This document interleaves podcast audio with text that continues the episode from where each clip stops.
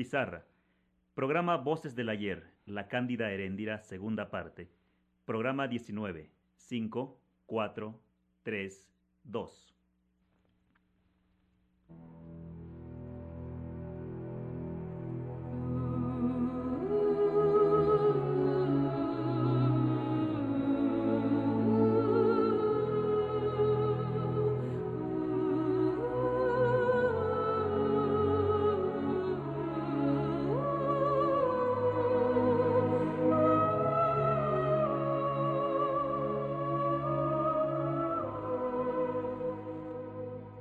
Entre las nubes de canas aparece un eterno atardecer en...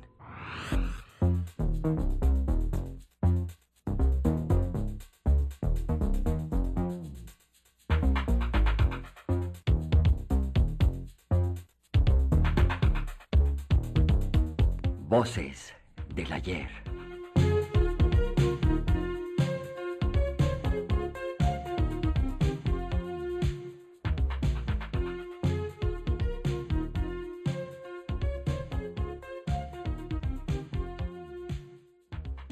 Continuamos y damos término a la adaptación de la novela de Gabriel García Márquez intitulada La increíble y triste historia de la Cándida Heréndira y su abuela desalmada.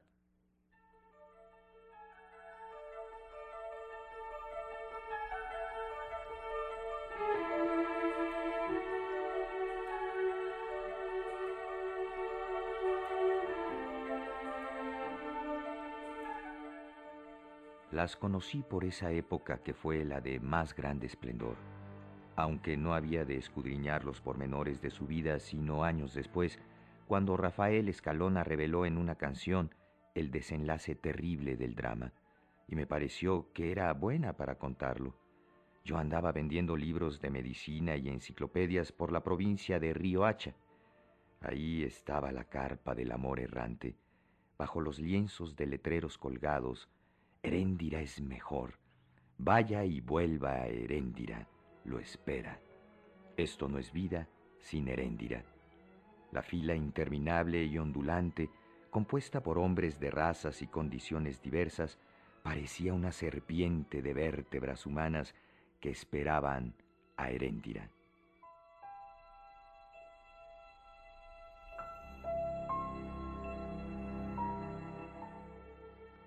Heréndira seguía al lado de la abuela trabajando para pagar la deuda. Una noche después de haber trabajado, llamó a Ulises.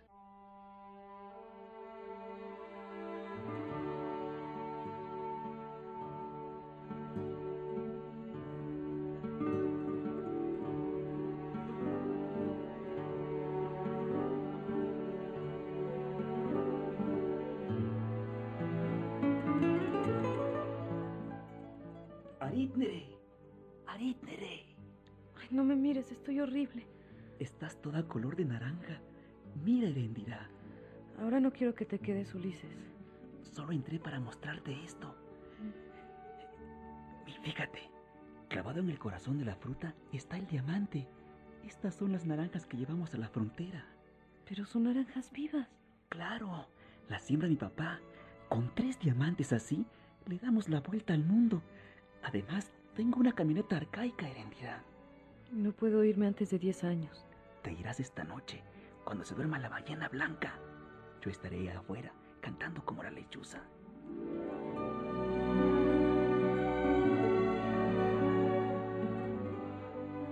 Heréndira, tienes que madrugar para que me hiervas la infusión del baño antes de que llegue la gente. Sí, abuela. Con el tiempo que te sobre, lava la muda sucia de los indios y así tendremos algo más que descontarles la semana entrante. ¿eh? Sí, abuela. Ah, y duerme despacio para que no te canses, que mañana es jueves, el día más largo de la semana. Sí, abuela. Y le pones alimento al avestruz. Sí, abuela. No se te olvide prender las velas de los amadices. Sí, abuela.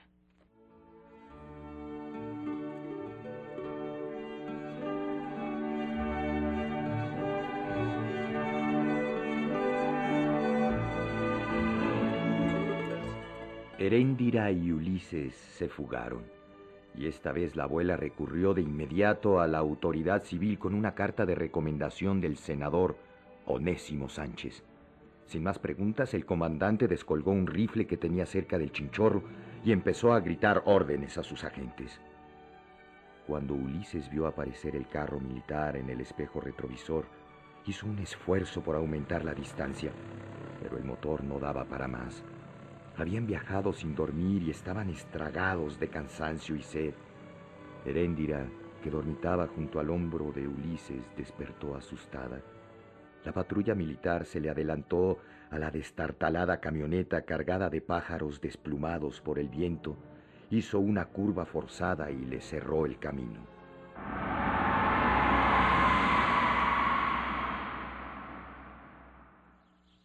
No te puedes quejar, Herendira. Tienes ropa de reina, una cama de lujo, una banda de música propia y catorce indios a tu servicio. ¿No te parece espléndido? Sí, abuela. Cuando yo te falte, no quedarás a merced de los hombres, porque tendrás tu casa propia en una ciudad de importancia. Serás libre y feliz. Serás una dueña señorial, una dama de alcurnia, venerada por tus protegidas y complacida y honrada por las más altas autoridades.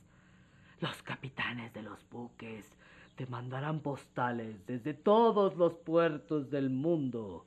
El prestigio de tu casa volará de boca en boca desde el cordón de las Antillas hasta los reinos de Holanda. Y ha de ser más importante que la casa presidencial, porque en ella se discutirán los asuntos del gobierno y se arreglará el destino de la nación.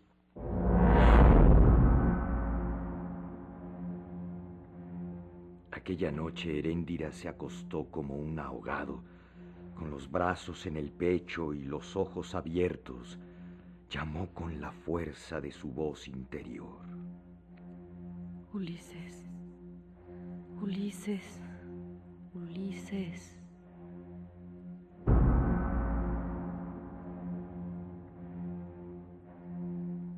Ulises despertó de golpe en la casa del naranjal. Había oído la voz de Heréndira con tanta claridad que la buscó en las sombras del cuarto. Al cabo de un instante de reflexión, hizo un rollo con sus ropas y sus zapatos y abandonó el dormitorio. Había atravesado la terraza cuando lo sorprendió la voz de su padre. ¿Para dónde vas? ¿Para dónde vas?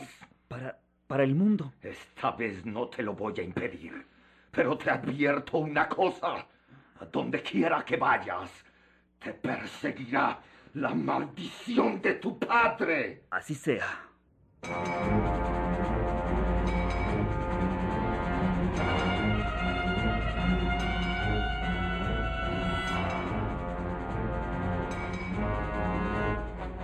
En esa ocasión, Ulises atravesó el desierto escondido en camiones de paso, robando para comer y para dormir, y robando muchas veces por el puro placer del riesgo, hasta que encontró la carpa en otro pueblo de mar, desde el cual se veían los edificios de vidrio de una ciudad iluminada y donde resonaban los adioses nocturnos de los buques que zarpaban para la isla de Aruba.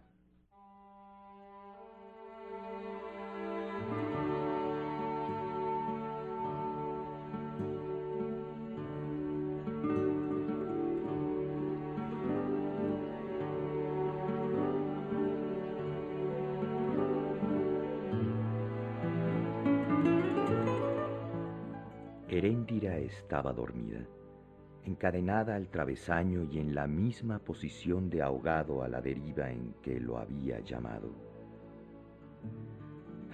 Ulises permaneció contemplándola largo rato sin despertarla, pero la contempló con tanta intensidad que Heréndira despertó. Entonces se besaron en la oscuridad, se acariciaron sin prisa se desnudaron hasta la fatiga, con ternura callada y una dicha recóndita que se parecieron más que nunca al amor. En el otro extremo de la carpa, la abuela dormida dio una vuelta monumental y empezó a delirar.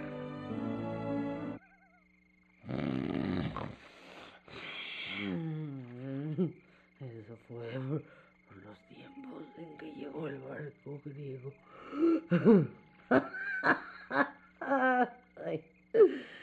Era una tripulación de locos que hacían felices a las mujeres y no les pagaban con dinero, sino con esponjas.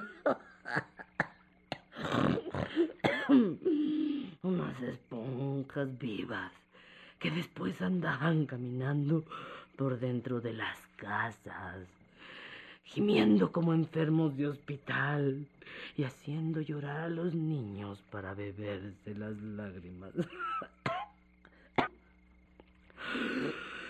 Entonces fue cuando llegó él. Dios mío, más fuerte, más grande y mucho más hombre que Amadís. Siempre que llegue a esta parte se siente en la cama, pero no despierta. Yo estaba esa noche cantando con los marineros y pensé que era un temblor de tierra. Todos debieron pensar lo mismo, porque huyeron dando gritos, muertos de risa. Y solo quedó él bajo el cobertizo de Astromelias. Recuerdo como si hubiera sido ayer que yo estaba cantando la canción que todos cantaban en aquellos tiempos. Hasta los loros en los patios cantaban. Señor, Señor, devuélveme mi antigua inocencia para gozar su amor otra vez desde el principio. Ahí estaba él, con una guacamaya en el hombro y un trabuco de matar caníbales, como llegó Guatarral a las Guayanas. Y yo sentí su aliento de muerte cuando se plantó frente a mí y me dijo, le he dado mil veces la vuelta al mundo y he visto a todas las mujeres de todas las naciones. Así que tengo autoridad para decirte que eres la más altiva y la más servicial, la más hermosa de la tierra. ¿Te atreverías a matarla? ¿Quién sabe? ¿Tú te atreves? Yo no puedo, porque es mi abuela. Por ti soy capaz de todo, Herendira.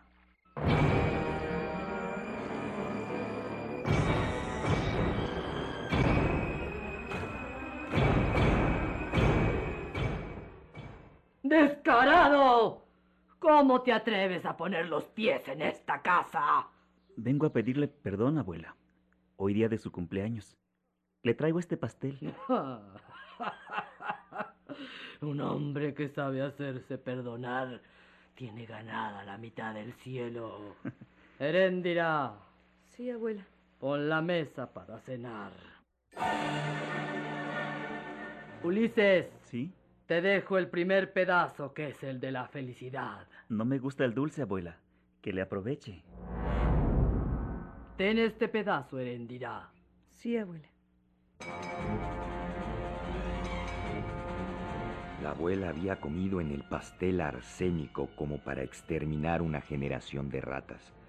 Sin embargo, tocó el piano y cantó hasta la medianoche.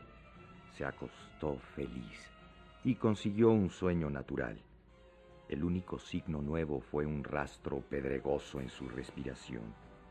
Heréndira y Ulises la vigilaron desde la otra cama y solo esperaban su estertor final. Pero la voz fue tan viva como siempre cuando empezó a delirar. Me volvió loca. Dios mío, me volvió loca. Yo ponía dos trancas en el dormitorio para que no entrara. Ponía el tocador y la mesa contra la puerta y la silla sobre la mesa. Y bastaba con que él diera un golpecito con el anillo para que los parapetos se desbarataran. las sillas se bajaran solas de la mesa. La mesa y el tocador se apartaban solos. Las trancas se salían solas de las argollas. Yo sentía que me iba a morir, empapada en sudor de miedo, suplicando por dentro que la puerta se abriera sin abrirse, que le entrara sin entrar, que no se fuera nunca, pero que tampoco volviera jamás, para no tener que matarlo. Yo lo previne. Lo volví a prevenir y volvió a reírse. Ojos, aterrados, diciendo, ¡Ay, reina! ¡Ay, reina! La voz no le salió por la boca, sino por la cuchillada de la garganta.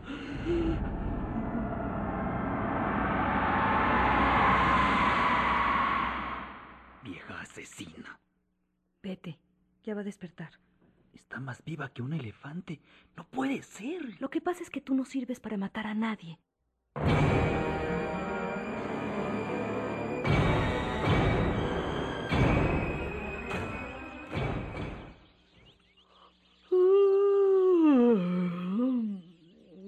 Dios te salve, hija. Buenos días, abuela. Hoy es miércoles, pero tráeme el traje de domingo. Me lo pondré. Sí, abuela. No recibirás clientes antes de las once. Sí, abuela. Ah, me pintas las uñas color granate y me haces un peinado pontificial. Nunca había tenido tantas ganas de retratarme. Sí, abuela. Traeré el peine.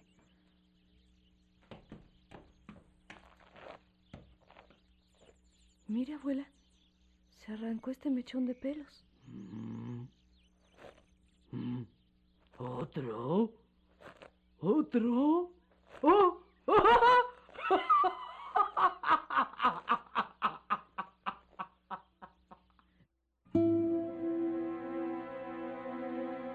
La abuela se arrancó el pelo a puños con un júbilo incomprensible hasta que la cabeza le quedó como un coco pelado. Heréndira no volvió a tener noticias de Ulises hasta dos semanas más tarde cuando percibió fuera de la carpa el reclamo de la lechuza. La abuela había empezado a tocar el piano y estaba tan absorta en su nostalgia que no se daba cuenta de la realidad. Tenía en la cabeza una peluca de plumas radiantes. Heréndira acudió al llamado y solo entonces descubrió la mecha detonante que salía de la caja del piano y se prolongaba por entre la maleza y se perdía en la oscuridad. Corrió hacia donde estaba Ulises, se escondió junto a él entre los arbustos y ambos vieron con el corazón oprimido la llamita azul que se fue por la mecha del detonante, atravesó el espacio oscuro y penetró en la carpa. Tápate los oídos.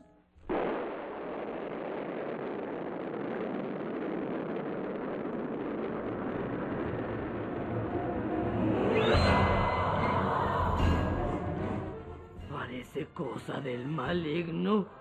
Los pianos no estallan por casualidad. Abuela tiene ampollas de fuego en los hombros y el pecho en carne viva. Mm, con razón dormí dando vueltas. Y además tuve un raro sueño. Era un pavo real en una hamaca blanca. Es un buen anuncio. Los pavos reales de los sueños son animales de larga vida. Ah, Dios te oiga. Porque estamos otra vez como al principio. Hay que empezar de nuevo.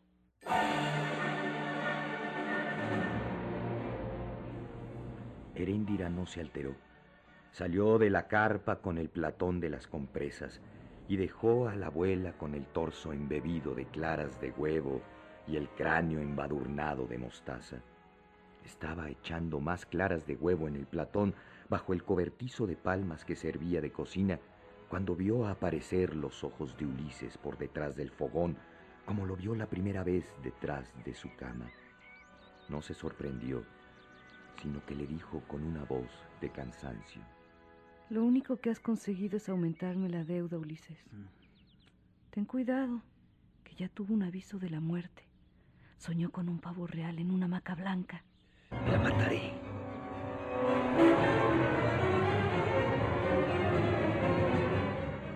Muchacho, ¿te volviste loco? Hijo de puta. Demasiado tarde. Me doy cuenta que tienes cara de ángel traidor.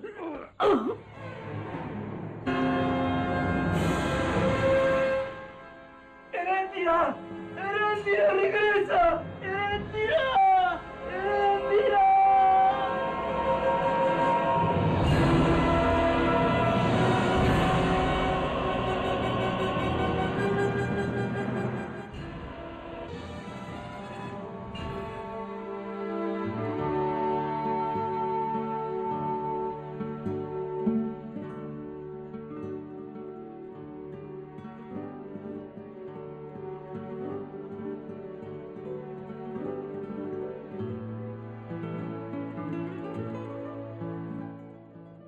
Heréndira no oyó a Ulises.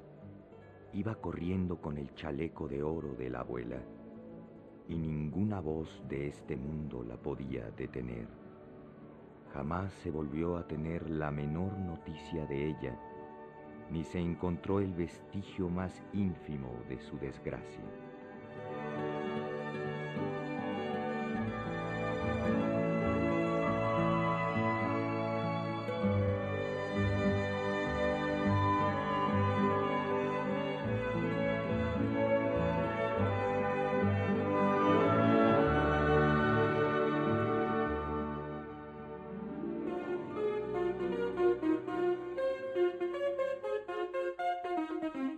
Voces del ayer.